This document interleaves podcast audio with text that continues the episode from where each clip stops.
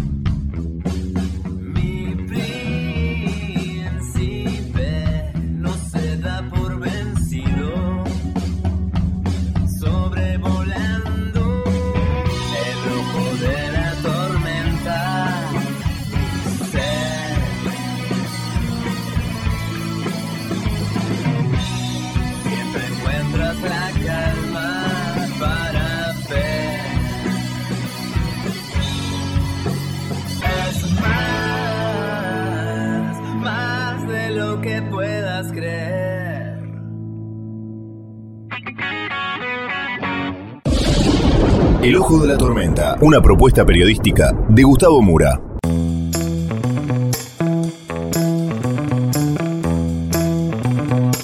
Bienvenidos al Ojo de la Tormenta. Hoy el tema de etapa es René Favaloro.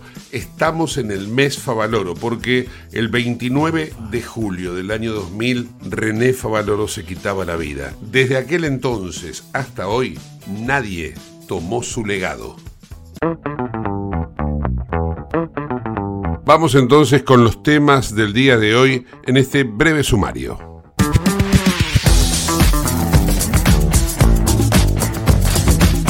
Además de hablar del doctor René Favaloro, vamos a ocuparnos porque inmediatamente después del mes de julio llegan las PASO, entonces vamos a hablar de política. Vamos a ocuparnos de la elección en San Juan, en donde la oposición derrotó a un oficialismo por primera vez en este año electoral.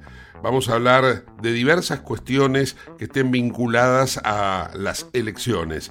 Nos vamos a trasladar a El Salvador, en donde allí el presidente Nayib Bukele se ha convertido en un tema eh, controversial para Latinoamérica toda. Vamos a ocuparnos también de una situación de inseguridad que se ha vivido en el fin de semana en el partido de Quilmes, pero particularmente con un hecho eh, muy especial. Un juez mató a dos delincuentes y curiosamente por tratarse de un juez no quedó preso en un fin de semana como hubiera sucedido si se trataba de un policía o si era un ciudadano común. Y vamos a tener noticias internacionales. De esto y mucho más en el ojo de la tormenta.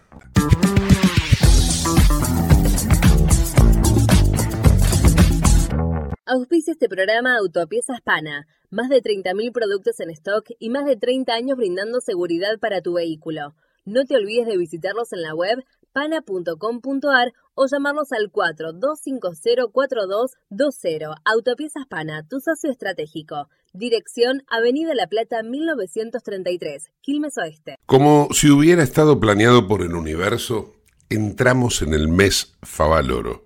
¿Por qué el mes Favaloro? Porque el 29 de julio del año 2000, René Favaloro, el cardiocirujano, el médico, el educador, el inventor, como también figura en Internet, se suicidaba dejando atrás todas las penas que él estaba sufriendo desde hacía tiempo, pero también dejando hacia adelante un legado que todavía nadie, desde el punto de vista del mensaje al cual él dirige, lo ha tomado. Es decir, ningún político ha tomado el legado Favaloro realmente como él lo expresaba, como él lo sentía, como él lo vivía y como él finalmente terminó eh, tomando la drástica determinación, ¿no? Antes de morir, Favaloro, en diversas conversaciones, entrevistas, dio a conocer un montón de cosas vinculadas a su, a su forma de ser, a su pensamiento, a su proyección de la Argentina. Ahora vamos a ver, vamos a repasar los 10 puntos que Favaloro considera clave para que la Argentina salga adelante. Esto fue antes, presten atención, esto fue antes del 29 de julio del 2000, de ese fatídico día para el sino trágico de la Argentina, porque se nos fue alguien que podría haber ayudado y mucho a la reconstrucción de un país que todavía no encuentra su rumbo. Escuchemos a René Jerónimo Favaloro. La mística del instituto. Ah, yo le puedo asegurar que esto sirve para el país. Escribí los 10 puntos, le dije, que quiera venir a trabajar acá, tenemos un consejo ejecutivo, tiene que cumplir con esto. Si no cumple con esto, vaya a buscar trabajo a otro lado. La primera dice honestidad, honestidad. La segunda dice trabajar con pasión, esfuerzo y sacrificio sin límite. Ah, si los argentinos no van a hacer esto, señores, no hay solución de ningún partido político. Evitar ser influenciados por conceptos dogmáticos o prejuicios propios o ajenos. No hay que tenerla, no hay que yo soy peronista, soy como el hincha de Boca, el otro es radical, entonces hincha de River, no puede ser. Cuarto, sus contribuciones tendrán valor si solo son el producto de su libre albedrío o ejercicio sin sometimiento ni limitación, libertad. Entonces, sin libertad no quiero nada, porque ya me ha tocado vivir todas las cosas y me ha tocado pasar muchas. No apartarse nunca de la ética y comprender que la misma está condicionada por la moral. Y este, insisto, es el problema argentino. Hasta que no entremos a, trabajar todos acá, en la calle, en mi fundación, donde se ocupan todas las cosas deberá comprender con humildad que es necesario trabajar en equipo, sacrificará lo individual en beneficio de lo colectivo. El yo ha sido reemplazado por nosotros hace ya bastante tiempo, estoy cansado del yo-yo. Hay que sacrificarlo todo en aras de la verdad, y nada más que la verdad, decir siempre en voz alta lo que se piensa por dentro. ¿Cuántos argentinos dicen en voz alta lo que se piensa por dentro? Hay que sacrificarlo todo en aras de la verdad y no hay que tener miedo, hay que decirla en voz alta. El objetivo básico de nuestra tarea y por ende el único que gozará de privilegios será el paciente. Siempre me canso de decir, lo único privilegiado es el paciente. Ahora, el paciente es el país. El país es el que está enfermo. Entonces, el único privilegiado es el país. El país por encima de todo. Y el último solamente llegará a gozar de lo realizado cuando su alma sienta, en los silencios necesarios para la reflexión, que el único premio verdadero es el que proviene del placer espiritual, limpio y sereno del deber cumplido basta de tanto materialismo. Entonces, esto es de la fundación, pero podría servir para el país. Entonces, usted quiso que yo dijera, si yo dije por quién voté, se terminó, que me va a traer dolor de cabeza, me interesa tres pepinos. Pero digo también que voy a respetar el resultado de la elección y que estoy dispuesto a colaborar con el que gane al máximo para que salgamos del pozo. Pero no vamos a salir con milagrerismo y no vamos a salir si no ponemos el bisturí muy hondo y hacemos saltar todo el pus. Yo quiero que el gobierno que entre, yo quiero ver gente culpable y quiero ver gente en la cárcel. Acá, entre quien entre, radicales, peronistas o el que sea, la primera medida que tienen que tomar es investigar todo lo que se tiene que investigar y meter en cana, para que me entienda todo el mundo, todo aquel que hizo macana. Ah, entonces la gente va a empezar a creer. Esa es la primera medida. Vivo y digo como vivo así, vivo en tremendo sufrimiento y en agonía en este bendito país. Repasamos entonces los puntos, los 10 puntos que él considera clave, que él lo, de alguna manera con su consejo directivo en la Fundación Favaloro, lo impuso para aquellos médicos que quisieran formar parte, ¿no? Honestidad, punto número uno. Pasión, esfuerzo, sacrificios, el punto número dos. Evitar ser influenciado por dogmas, punto número tres. El número cuatro, libertad. El número 5 es respetar la ética. El número 6, tener moral. El número 7 es la humildad de saber trabajar en equipo. El número 8, siempre la verdad y decir lo que se piensa adentro de la cabeza, sacarlo afuera. El número 9, los privilegios no son de uno, sino que los privilegios son del otro. En este caso él lo ponía en la figura del paciente y hasta lo puso en la figura de la Argentina. Y el número 10, basta de materialismo. Empecemos con la espiritualidad. René Jerónimo Favaloro. Este es el mes Favaloro. Y qué curioso, ¿no? Termina el mes Favaloro y comienza el mes de agosto con las PASO, un mes en el cual las grandes decisiones, tanto del elector como del elegido, deberían ser trascendentales para el futuro de la Argentina. Estás escuchando El Ojo de la Tormenta con Gustavo Mura. Comunicate con nosotros al 11 59 65 2020, el WhatsApp de Late. Una vez más, volvemos a ocuparnos de un episodio de inseguridad y una vez más de allí donde no está el Estado, empieza y, de alguna forma surge la improvisación por parte de quien es víctima. Entonces, en esta oportunidad, y vamos a analizar esta cuestión, le tocó a un juez, un juez de San Isidro, Ernesto García Mañón, estaba en la zona de Quilmes el sábado pasado, fue abordado por delincuentes para hacer, un, dicen, un eh, robo denominado pirania, esto es, te paran el vehículo, te sacan todo, te sacan lo que tenés puesto. Pero la cuestión es que el juez iba armado porque venía de un concurso de tiro y disparó sobre los delincuentes. A uno lo mató y al otro lo dejó herido.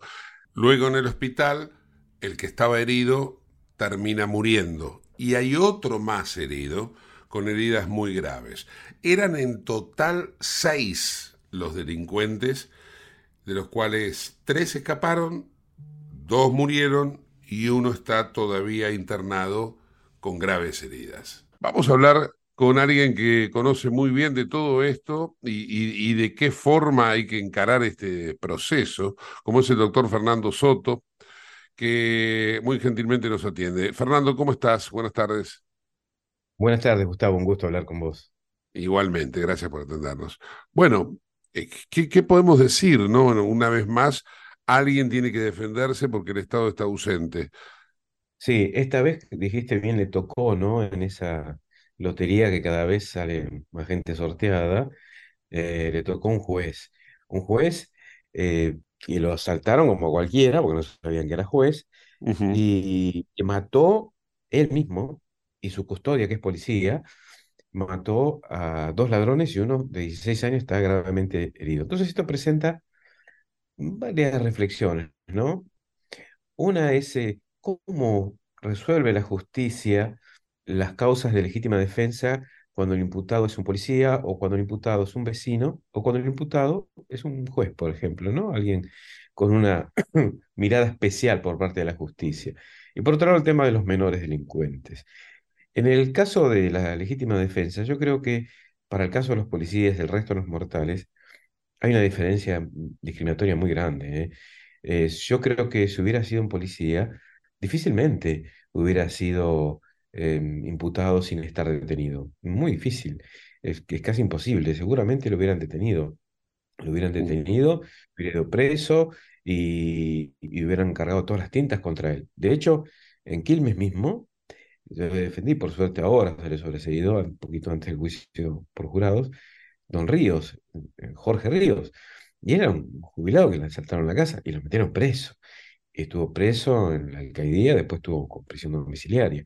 Y era legítima defensa por donde lo mires. De hecho, terminó siendo sobreseído un poquito antes del juicio oral. Entonces, hay como una mirada, y para mí esa mirada diferente no es jurídica es una mirada que se justifica, se explica desde lo ideológico. Los jueces resuelven la ley con ideología, no todos los jueces, pero una buena parte de ellos. Entonces miran a los policías como potenciales homicidas represores, gatillo fácil, y por eso no le dan la libertad, y por eso los detienen, y por eso los mandan a juicio, y por eso son estrictos. Y con los demás, como un colega juez, no, no, aunque su custodio es policía de la Policía de Buenos Aires, por eso interviene Gendarmería en la investigación. Es más, vos no tenés custodia, yo tampoco, no se escucha tampoco. Sí, es curioso, ¿no? Sí, sí. No, no, sé, tampoco sé si todos los jueces tienen custodio, eso no, lo desconozco. No, no, pocos jueces tienen custodia. Él es un juez de cámara, entonces los jueces de cámara tienen otra jerarquía y esos tienen custodia. Em, pero son los jueces de cámara son cientos, hay cientos de departamentos, solo en provincia de Buenos Aires. Yo estoy cientos, me quedé corto, miles. Y, y, un montón de otros funcionarios judiciales también tienen custodia como los jueces de casación, los jueces de casación de provincia. Y bueno, eh, hay una diferencia, ¿no? Claramente, entre el vecino común y la gente que imparte justicia. Digo, frente a la ley, la diferencia, ¿no? Está bien todo lo demás. Y, y la, la mirada es por una cuestión política, ¿eh? No es por otra cosa. Es una, la misma cuestión política, la misma moneda que del otro lado tiene el beneficio de los presos. Los jueces meten en cana a los policías en legítima defensa son los que liberan a los chorros anticipadamente. Bueno, a eso, a eso también quería llegar, ¿no? Porque eh, el delincuente que muere en el primer tiroteo, bueno, en el tiroteo cuando él está dentro del auto, el que muere ipso facto, ese tenía un prontuario, con 18 años tenía un prontuario como si tuviera 60. El que queda herido y muere después en el hospital, también, pero no tanto. También, pero no tanto. Ahora, ¿Sabes por qué no tanto? Perdón, eh, te interrumpí. A ver, ¿por qué? Porque cuando son menos de 16 años, la Ah, ley, claro. Mm, claro, le da im- impunidad, inmunidad. Tiene licencia para matar, como el 007. Es un desastre porque no son imputables y los procesos que tienen hasta los 16 años no se registran, no salen antecedentes. Entonces, por eso no tenía tanto, pero debe tener mm, como los otros. Eh, y los otros, ten en cuenta que se les contó hace dos años nada más, porque también les pasa lo mismo. E incluso, Gustavo, mira, lo digo y me empiezo a enojar.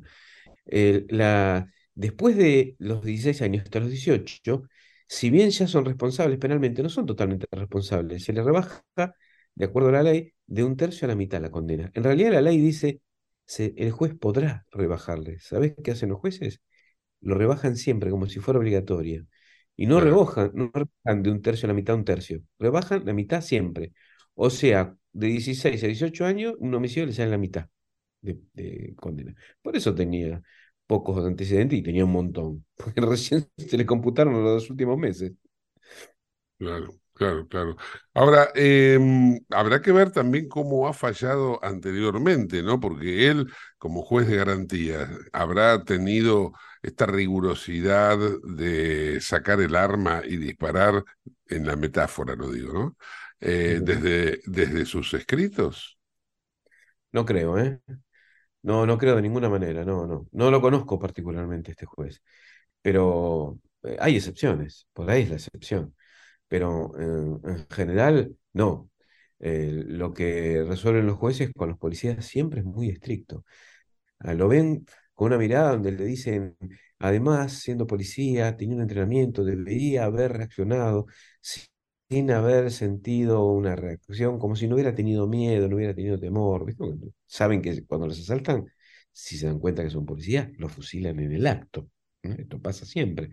Y como que no valoran eso, no lo tienen en cuenta. Esto es la general. Entonces, puede ser que sea una honrosa excepción. No lo tengo como, como tal, por ahí lo es y no, no lo tengo yo pero en general, no, no. Lo que pasa en la práctica no se ve reflejado en la justicia en general, te lo, te lo aseguro, por supuesto. ¿Hay casos en que no los detienen los policías? Sí, hay casos en que los detienen los policías. En la mayoría de los casos, de lejos, por, por regla, los detienen. Y a los civiles también los detienen. Acordate, el, el médico Catal lo tuvo preso, el fiscal lo quería condenar en tribunal, Claro. juicio por Sí, jurado, lo absolvió creo, creo que había zafado porque fue por juicio por jurado, porque si lo tenía que resolver un juez, creo que estaba preso. Sí, sí, sí, sí, el fiscal estaba empecinado en meterlo preso.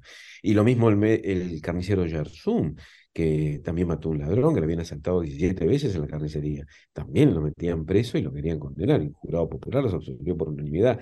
Entonces, cuando vos me decís, ¿será igual? Y no creo que sea igual, ¿eh? Hay como una hipocresía. Va, digo cómo, hay una hipocresía. mira, a propósito de, de esto que estamos hablando, aquí encontré una declaración que le hicieron en 2011, una entrevista en la revista jurídica de- del Centro de Magistrados.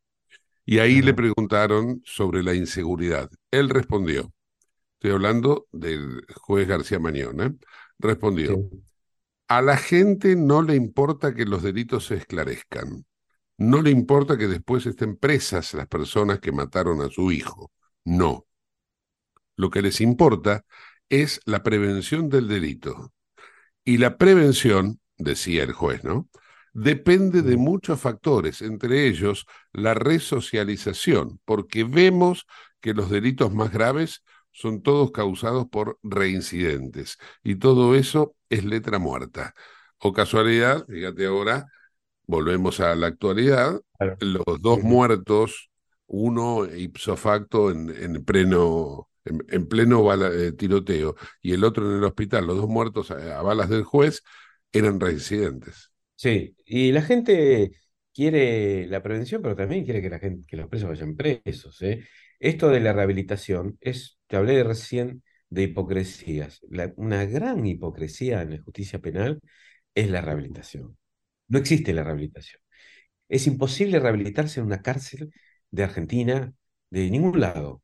No están hechas para rehabilitarse, Gustavo. Están hechas como sanción.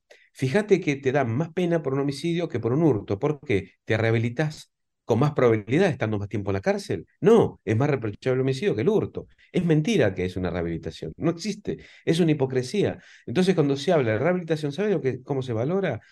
Por el trabajo y el estudio intramuros. ¿Sabes qué mm. trabajo el estudio intramuros?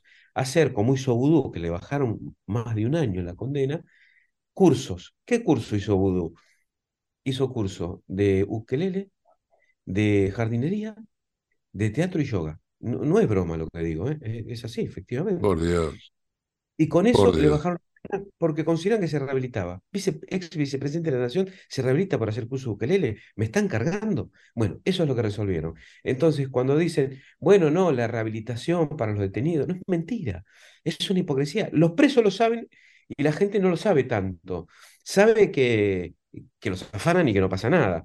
Pero esto es una mentira. Entonces, decir eso, mira, yo no, lo conozco, como te dije, a este juez, pero no coincido con esto. ¿eh? Con todo respeto para el juez, eh, sé que cada vez me quedan menos jueces amigos, pero eh, no, no, no coincido porque es una mentira la rehabilitación. Entonces, la gente que quiere y que no, por supuesto, que haya seguridad, para eso pagamos impuestos, no para que haya tanto subsidio, para que se perfirre la guita, sino para que se cumplan las funciones, funciones básicas del Estado, que son seguridad, educación y justicia.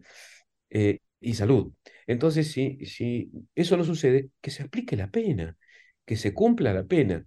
Y, y desde, el, desde el vamos, cuando sucede un hecho, ya no es lo mismo, ¿no? Si sos policía, si sos un jubilado o si sos un juez. Eso no está bien. Fernando, habló la hermana de uno de los ladrones muertos. Acá eh, parece esto una novela de Truman Capote en donde tiene micrófono los delincuentes, pero bueno, eh, ella no es la delincuente. Pero la cuestión es que eh, vamos a escuchar el audio de esta mujer y a propósito de ese audio quiero una reflexión tuya. Bueno.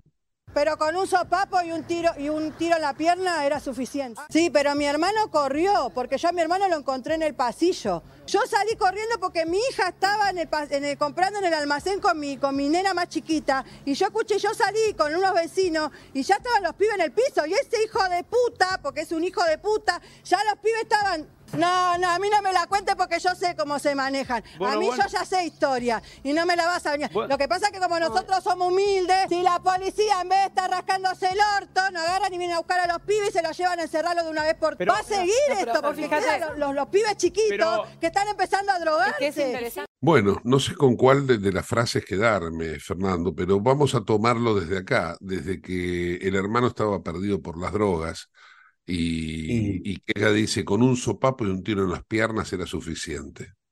Primero es, eh, con todo el respeto para los familiares del, delincuente muerto, este, respeto el dolor, son dos cosas diferentes, ¿no?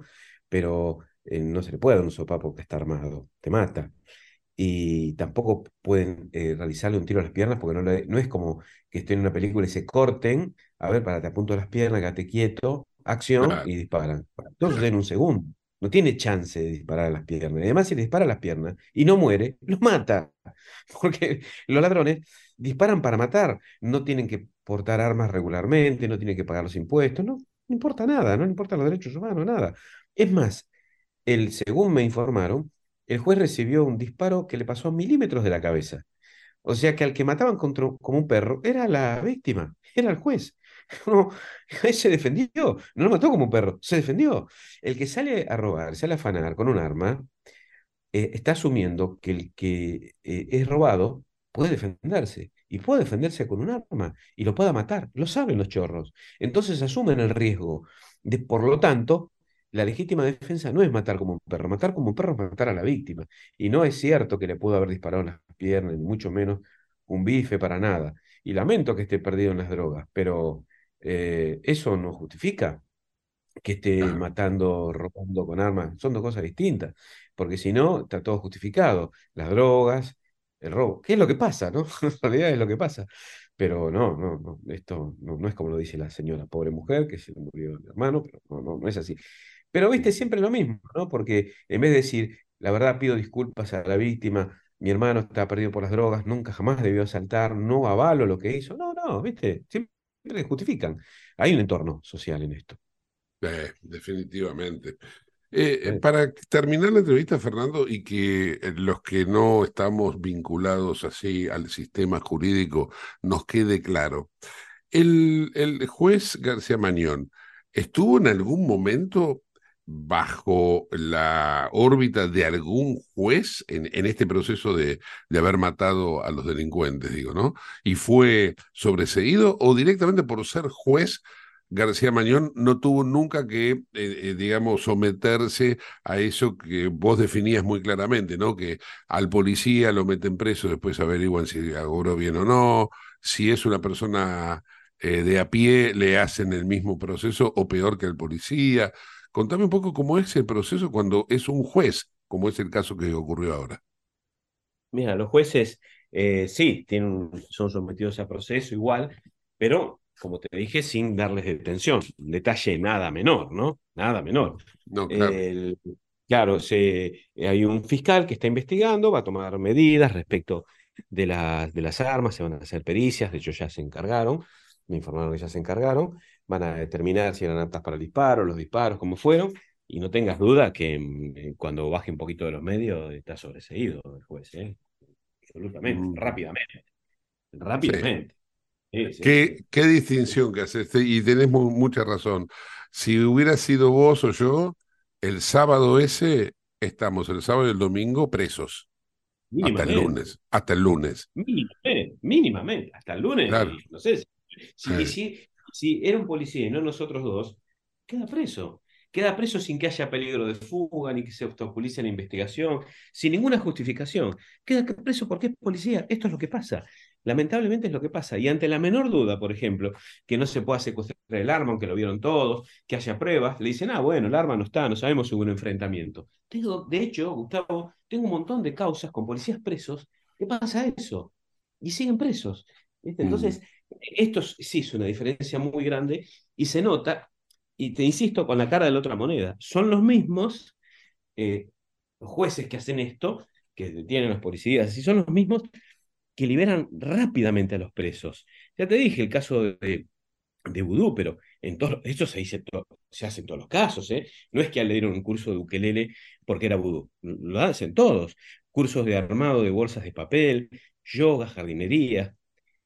Eh, es lo que te digo, y con eso bajan la pena, pero a todos. Lo ¿eh? interesante es que entre los bomberos no se pisan la manguera. Esto, esto, es lo que nos queda, nos queda, claro a todos. Fernando, te agradezco muchísimo. ¿eh? Gracias a vos, Gustavo, es un gusto hablar con vos. Te mando un fuerte abrazo, hasta luego. En Lubestop Banfield te revisamos el auto y le hacemos el cambio de aceite y filtros en media hora. Lubestop Banfield es un lubricentro integral donde también podés cambiar las pastillas de freno de tu vehículo. Lubestop está en el SINA 471 Banfield. Y si no podés traer el auto, te hacemos el servicio a domicilio. Instagram y Facebook, Lubestop Banfield. Ahora vamos a hacer una breve pausa. No te vayas del ojo de la tormenta. En el ojo de la tormenta un niño.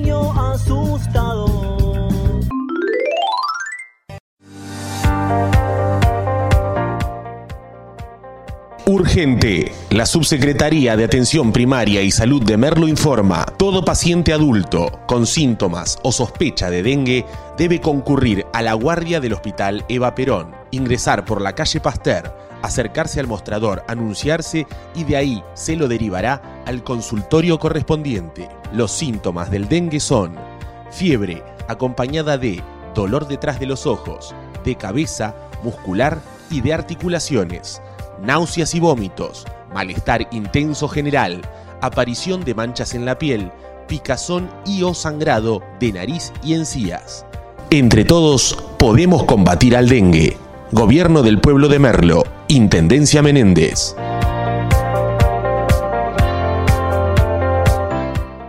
Autopiezas Pana, distribuidor nacional de autopartes, líder en el rubro suspensión, dirección y frenos para vehículos. Para más información sobre las marcas que trabajamos, visítanos en nuestra web pana.com.ar o escribinos a nuestro email pana.pana.com.ar. Autopiezas Pana, tu socio estratégico. En la ciudad podés hacer cualquier denuncia llamando al 911. Es más rápido, simple y no tenés que ir a la comisaría. Conoce todo en buenosaires.gov.ar barra seguridad. Brazos abiertos. Buenos Aires Ciudad.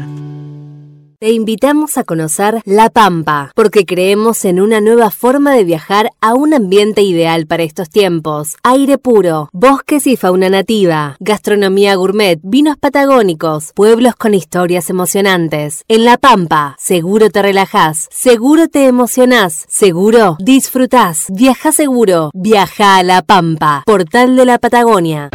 En Lanús, nuestros vecinos cuentan con el nuevo programa de telemedicina pediátrica para chicos de hasta 16 años. Si sos vecino de Lanús, solo tenés que empadronarte, registrate en la app y acceder a tu consulta médica. Así de fácil. Informate en lanús.gov.ar barra telemedicina. Lanús nos une.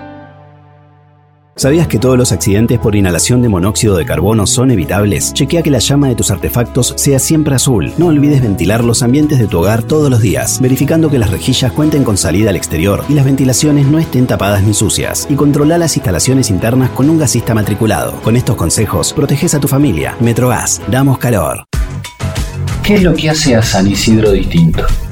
¿Será que vivimos haciendo obras que nos hacen vivir mejor, como la nueva senda del hipódromo? ¿Será porque seguimos haciendo megaconstrucciones? Sí, porque seguir mirando hacia adelante hace todo distinto. San Isidro, municipio. CRIBE, Centro de Rehabilitación Integral Belepoc. Atención dedicada ante las principales enfermedades crónicas e invalidez del sistema nervioso. www.cribe.com.ar. Independencia 5182, Villa Ballester. Teléfonos 4768-6774 o 4767-6296. Merlo crece en obras. La Secretaría de Obras y Servicios Públicos de Merlo avanza con el plan de renovación de la red vial. Estos trabajos mejoran la transitabilidad de las calles, la seguridad y la calidad de vida de nuestros vecinos. Ya finalizaron trabajos de pavimentación en la calle Junín entre Cervantes y Ruta 40 en Merlo Centro. Se encuentran en ejecución en Irigoyen entre Garay y Cámpora en Merlo Norte y continúan nuevas obras en el distrito. Merlo crece en obras. Intendencia Menéndez. Ella trabajará en el polo tecnológico de La Matanza. Pero pará, ¿cómo llegó hasta acá? Llegó porque pasó por aulas digitales, porque recibió libros, una notebook y un kit de robótica. Conoce más en nuestro Instagram, arroba municipio de La Matanza. La Matanza siempre está avanzando. La Matanza, corazón de la provincia. ¿Tenés Galicia? Tenés que saber algo. ¿Tenés alguna duda? Tenés alguien que te escucha y te da atención 24/7. ¿Tenés ganas de hacer algo? Tenés muchos beneficios en lo que más te gusta. Tenés ganas de no hacer nada. Tenés una app para hacer todo desde el celular sin moverte del sillón de tu casa. Tenés, todo para vivir un día a día mejor. Tenés Galicia. Tenés Galicia.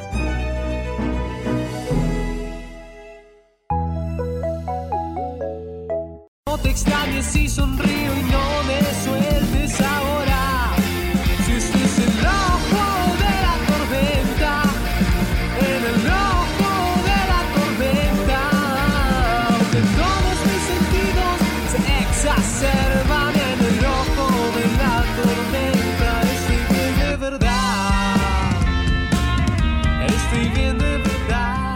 Auspicia este programa CRIBE. CRIBE es un centro de rehabilitación integral que está ubicado en Villa Ballester, provincia de Buenos Aires, certificados con normas de calidad ISOIRAM. El centro CRIBE ofrece, entre otras terapias, tratamiento de rehabilitación por ozono. La página web es www.cribe.com.ar, sino en facebook.com barra cribecom. CRIBE queda en Independencia 5182 Villa Ballester. Los teléfonos 4768-6774 o 4767-6296. CRIBE, Centro de Rehabilitación Integral Belepo. En los últimos días hemos escuchado que la campaña cada vez se va viralizando más y, violentando más, ¿no? De, alguna forma, en un lado y en el otro, y dentro de un lado y dentro del otro, cada una de sus pasos cada vez parece como que fueran eh, más feroces. Vamos a ocuparnos ahora de lo que de alguna manera se ha desatado dentro de la ciudad de Buenos Aires en la misma, en el mismo sector político, ¿no? En Juntos por el Cambio,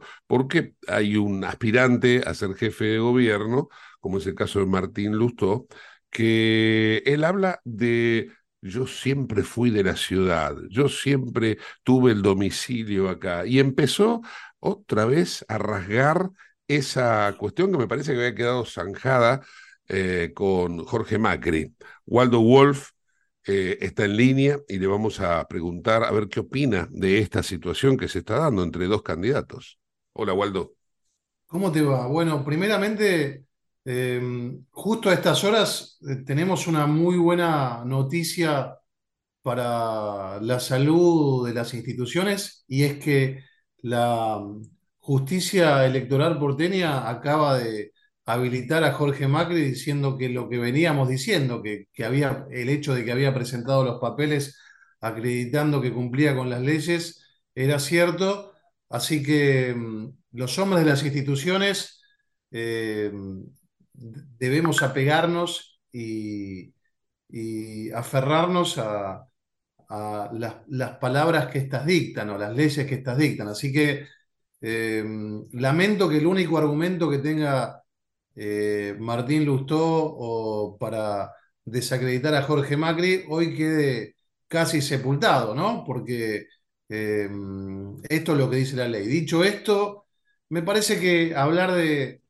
de otro en una campaña cuando uno tiene tan poco tiempo y la gente está tan cansada de la pelea, habla más de uno que del otro. Nosotros estamos convencidos que Jorge es el mejor candidato. La justicia dijo que cumple con los requisitos. Tiene eh, atributos que además nadie tiene.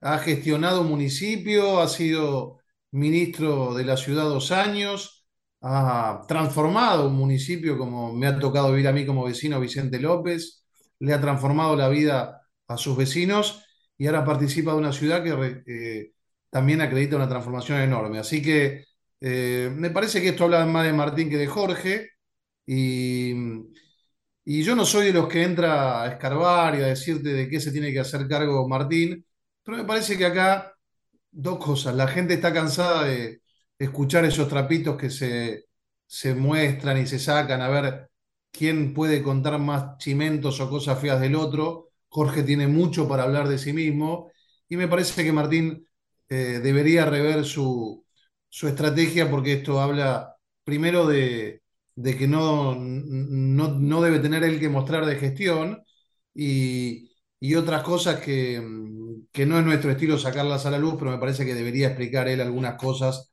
más que pedir explicaciones, ¿no? Sí, claro. Eh, creo que esto que vos decís de que la gente está saturada también viene precedido de otras internas feroces que se vienen dando, ¿no? Podemos citar eh, el oficialismo a nivel nacional eh, entre kirchneristas y albertistas. Este, podemos citar el caso entre Patricia y Horacio. Eh, dame también una visión sobre esta, esta situación que me parece que viene siendo inédito, ¿no? Hasta ahora nunca se había dado así. Mira, nosotros nos conocemos hace mucho, en la, en la vida en general y en la política en particular. Eh, uno tiene posiciones personales y posiciones institucionales.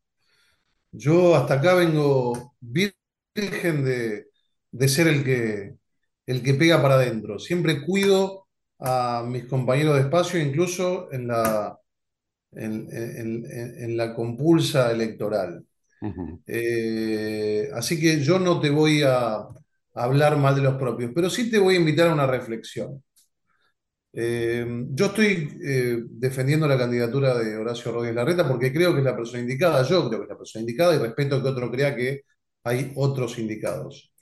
Ahora, la verdad, Horacio Rodríguez Larreta ha ganado todas las elecciones en la ciudad de Buenos Aires en las que se ha presentado. Eh, la última en el año 21, recordarás vos. Bueno, con su lista de diputados y, y sacó casi el 50%, creo que sacó el 48% María Eugenia Vidal. O sea que eh, parece que hasta el año 21 nadie tenía nada que decir de Horacio Rodríguez Larreta y ahora un montón se dieron cuenta de que como compiten le, le atribuyen cosas este, negativas. Y lo mismo te podría decir con Lozada y Puyaro. Eh, fui a hacer campaña en, en Santa Fe en el 21. Mirá vos qué casualidad, no apoyé ni la lista de Lozada ni la de Puyaro, pero no escuché que Lozada hasta el año 21 tenía algo que decir de Puyaro. O sea que o mentía antes o miente ahora. Y lo mismo para los detractores de Horacio, en algunas cuestiones que para mí se pasan de la raya porque no tiene que ver con la idiosincrasia de nuestro espacio. O te mentían antes o te mienten ahora. Yo no te voy a hablar mal de nadie del espacio porque sería un hipócrita, porque es sacar esa ventajita, hablando de ventaja, esa es la ventajita chiquita, porque si tengo algo contra alguien lo tengo que decir en todo momento, no cuando a mí me conviene, porque da a pensar de que tal vez se esté inventando o que esté sacando una ventaja temporal. No, seguro, seguro. No, yo no, te pedía que me hables mal o bien de nadie, simplemente era una reflexión acerca de qué curioso porque no, no, no, se había dado, eh, al menos yo no venía viendo que hubiera tanta ferocidad interna, ¿no? Inclusive cuando Cristina lo unge a Alberto para esta presidencia que terminó siendo, eh, había como un alineamiento a lo que decía Cristina. Hoy parece como que se le revelan un poco, ¿no? Eh, sí, por eso yo te digo que perteneciendo a un espacio, yo voy a seguir defendiendo las líneas en las que creo. Yo te voy a hablar bien de mis candidatos. Mi candidato, o sea, donde yo eh, milito, si querés, o activo, en Cava, es Jorge Macri. Para mí es el mejor candidato. Es el candidato del PRO. Es el candidato del PRO en su conjunto. Uh -huh. eh, tanto de Horacio Rodríguez Larreta como de Patricia. Eh, en mi caso particular, defiendo la candidatura de Diego Santilli eh, en la provincia de Buenos Aires y en mi caso particular defiendo la candidatura de Horacio Rodríguez Larreta eh, nivel nacional. A, la presidencia de la nación. Está y claro. me parece, me parece que habla mal de uno, eh, hablar mal del otro. Tengo tanto para decir de estos tres candidatos, eh, de lo bueno, que me parece que va en contra de mis valores y me parece que va en contra de los valores con los que nació el PRO primero y Juntos por el Cambio después, dedicarme a pegarle a muchos miembros de mi espacio. A veces incluso escucho epítetos mucho peor o peores de los que miembros de mi espacio tienen respecto de los desaguisados que ha hecho el kirchnerismo. Así que en mí tenés un, un defensor de, de, esa línea, ¿no?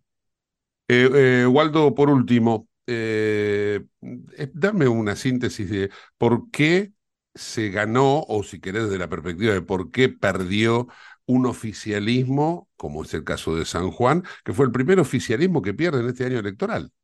¿Cómo se dio eso? ¿Por qué el primero? Haceme, ayúdame, ayúdame y a pensar. hasta ahora ningún oficialismo había perdido. Habían ganado el oficialismo de Juntos por el Cambio en Jujuy, el oficialismo eh, en Formosa. El pero, ofici... pero, San Juan y Neuquén, San, San, Luis y Neuquén. San Luis no perdió el oficialismo. Bueno, estaba. Eh... Ese, eh, de alguna manera era el oficialismo el que el que imponía el candidato. Y en Neuquén ese también era un movimiento no, popular. No, pero en San, Luis, en San, Luis, en San Luis nosotros fuimos con Poggi, que fue en contra de los Rodríguez A. Y pero Poggi, Poggi era, era, era, en su momento también era un pollo de los Rodríguez A. Sí, sí, pero hace, hace tiempo que viene trabajando identificado con Juntos por el Cambio. Pero, pero yo creo que sí, que es aquellos que entendieron o decidieron ir por el camino de Juntos por el Cambio. Pero yendo al tema de San Juan, mira, eh, eh, lo único que le queda al, populismo liderado por el kirchnerismo, es lo único que le queda y no es poca cosa. Es el aparato, es la estructura. En San Juan, eh, a diferencia de Tucumán, cuando se suspendieron las elecciones, San Juan avanzó con las elecciones eh, a intendentes y municipales y solamente pospuso la elección a gobernador. Claro. Ergo, cuando ya fueron electos los intendentes eh, y los jefes municipales, le dijeron, no te vamos a militar la boleta con ese aparato clientelar que tienen siempre en esas provincias eh, caudillescas y medias feudales que tienen habitualmente. Y bueno, cuando la gente puede votar libremente y se puede sacar el peso del yugo, la rodilla del pecho, lo hace. Eh, así que eh, esta es una muestra más de que, eh, fíjate el, gesto institucional de Orrego, que lo primero que dice es que va a derogar la ley de lemas, que es una ley tramposa que hace que se junten votos para que gane siempre el oficialismo. ¿Qué es lo que hacen en Tucumán? ¿Qué es lo que hacen en Formosa? En Tucumán tení- tenías 18.000, literal, 18.000 candidatos. En Formosa, eh, 70% de los votos saca Infran. Lógico, 70% de empleados públicos. Si no votás al que te da de comer, este, te tenés que ir de la provincia. Entonces, eh, mi lectura es esa. Si nosotros logramos aprovechar este momentum y recuperar Chubut eh, para un aspecto democrático, eh, terminar con la Santa Fe tomada por los narcos, eh, ganar Rogelio Frigerio en Entre Ríos. Y yo creo que la Argentina tiene una, bueno, recuperar la provincia de Buenos Aires de, eh, en los últimos 40 años, 32 gobernando este signo político y 40 de los 40 el- las zonas más postergadas como eh, Florencio Varela, José Cepá, La Matanza, todo ese ámbito que condensa eh, 40 años de atraso, donde no han podido poner ni cloacas, ni, ni brindar seguridad, Una locura. ni- Sigue siendo igual. Así que yo creo que eh, si nosotros logramos aprovechar este momento, donde queda claro que este modelo está agotado, el del kirchnerismo, el que piensa en el corto plazo, eh, yo creo que tenemos enormes perspectivas de tener una Argentina que salga adelante. Waldo, agradecido por este tiempo. Te mando un fuerte abrazo. ¿eh? Un abrazo. ¿Estás buscando vinos para darte un gusto o para regalar? La Vinoteca Uva Morada cuenta con una amplia variedad de vinos exclusivos para diferentes ocasiones. Buscala en Instagram, arroba uva morada. Uva Morada, vinos especiales para personas especiales, arroba uva morada ok. El Salvador, junto con su presidente Nayib Bukele, están en una constante observación últimamente. Todo porque hay una serie de políticas que llevó adelante Bukele que de alguna manera liberaron a los habitantes de El Salvador de la opresión que significaban las maras. Los integrantes de las maras están prácticamente todos presos. Y el que no está preso fue echado del país. Bueno, vamos a ir conociendo poco a poco, ¿no? Durante estos días, eh, diferentes cuestiones que tienen que ver con la política llevada adelante por Bukele, que se ha convertido en un personaje polémico para otros líderes latinoamericanos. Y vamos también a ver de qué manera reacciona la gente de El Salvador frente a lo que dicen que en El Salvador se violan los derechos humanos. Vamos a hablar con Diego Serna, es periodista, está en El Salvador y desde allí nos va a contar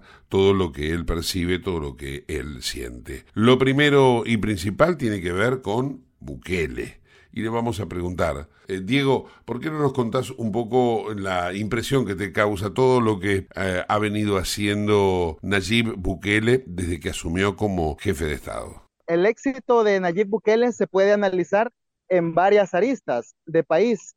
Cuando él inicia su mandato, una de las más notables fue el combate a la corrupción, como, como un ejemplo, ¿verdad?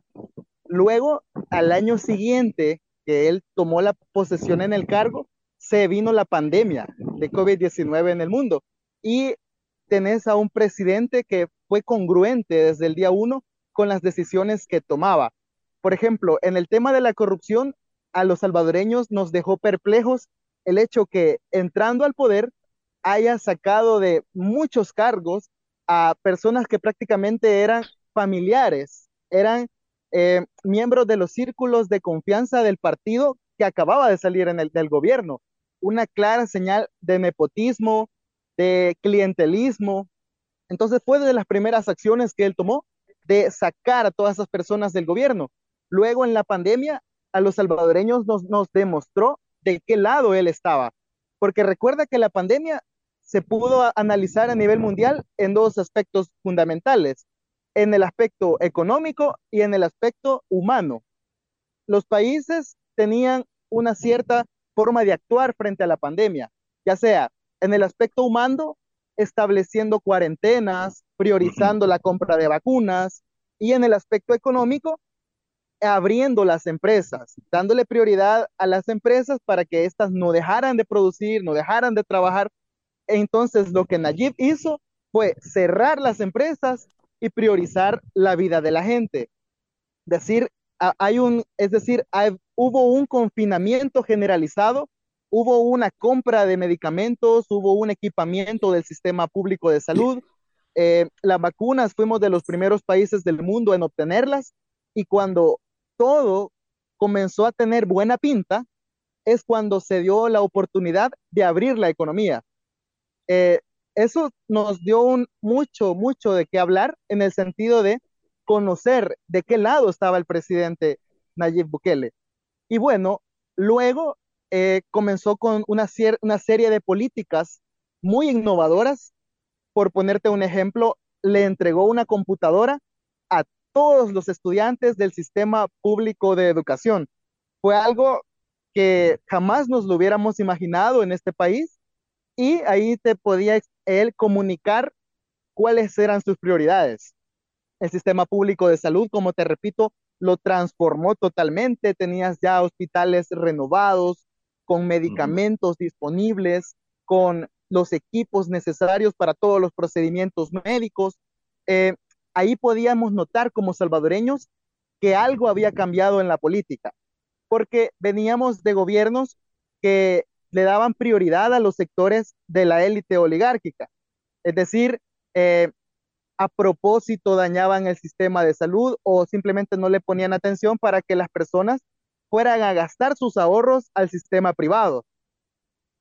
Nosotros nos preguntamos qué hubiera pasado si un gobierno de ese, de ese tipo estuviera en la pandemia y hubiese sido una gran cantidad de muertos, una gran desgracia, pero con el presidente Bukele del lado de los salvadoreños, bueno, creo que tú lo conoces, pudimos posicionarnos entre los países que mejor atendieron esta emergencia sanitaria mundial.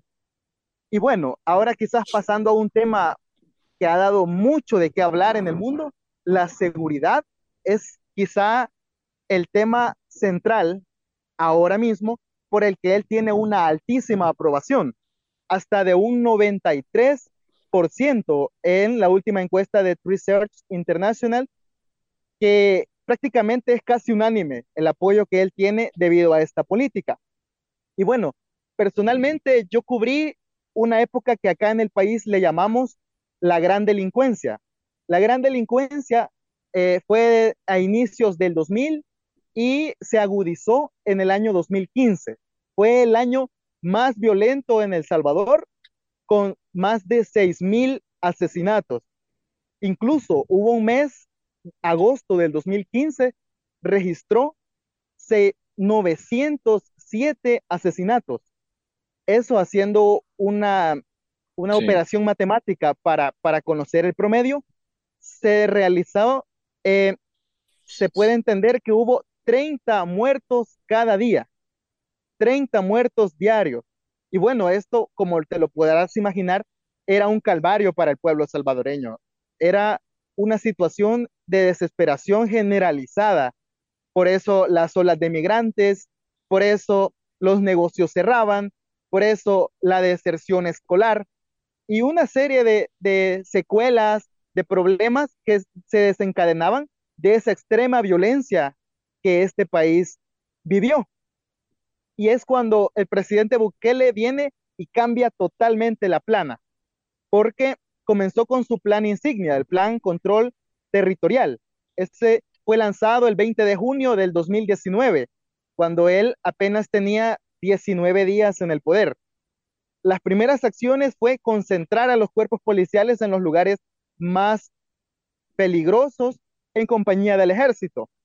Pero luego, en el, en, ocurrió lo que para muchos fue la estrategia más brillante contra el crimen, y fue la declaratoria de régimen de excepción, que es una herramienta constitucional que está consignada en el artículo 29 de la Constitución, que prácticamente suspende ciertas garantías, ciertos derechos para la población y estos son la libertad de asociación, también eh, el periodo de la detención provisional se amplió de tres días a, a, eh, a 15 días, a 15 días que los tribunales tienen eh, la facultad de tener a las personas en prisión provisional.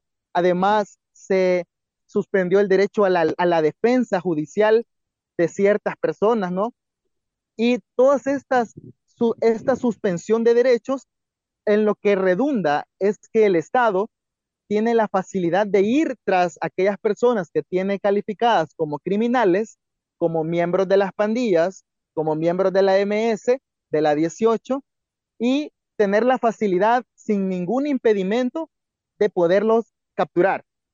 Bien. De poderlos capturar. Y esto se, tradu se traduce lógicamente en la desarticulación de estos grupos criminales que eran re responsables de más del 90% de crímenes. Aquí no había negocio, Sebastián, que no estuviese extorsionado. Eh, gran empresa, microempresas, eh, en negocios de emprendedores locales, todos tenían una renta, es decir, una cuota fija que pagar a los grupos criminales. Los hijos de las, de las personas eran reclutados a temprana edad, las hijas eran tomadas por los líderes de las pandillas como mujeres de compañía. E, era, la verdad, un régimen de excepción impuesto por criminales, debido a que el Estado era incapaz de poder actuar en contra de, de esa amenaza contra la población. Y cuando trae su política Nayib Bukele y la implementa, bueno, se da un cambio total en la República. Eh, desaparecen las pandillas, desaparecen las extorsiones, desaparecen los homicidios, y entonces tenés una paz generalizada impresionante. Vamos a continuar durante esta semana con El Salvador y el análisis a fondo de la gestión Bukele, teniendo en cuenta las críticas que recibe fundamentalmente de parte de la izquierda latinoamericana.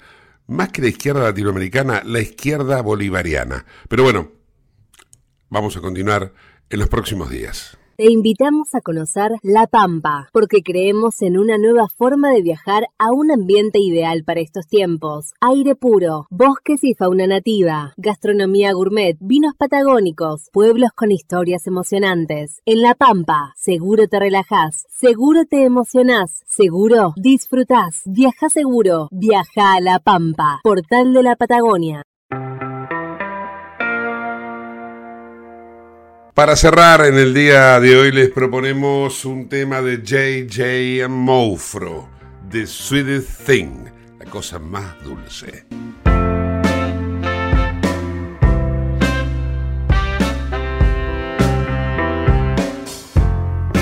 Down by the sea, staring at the sunset. All those colors of light like a flame through the heart.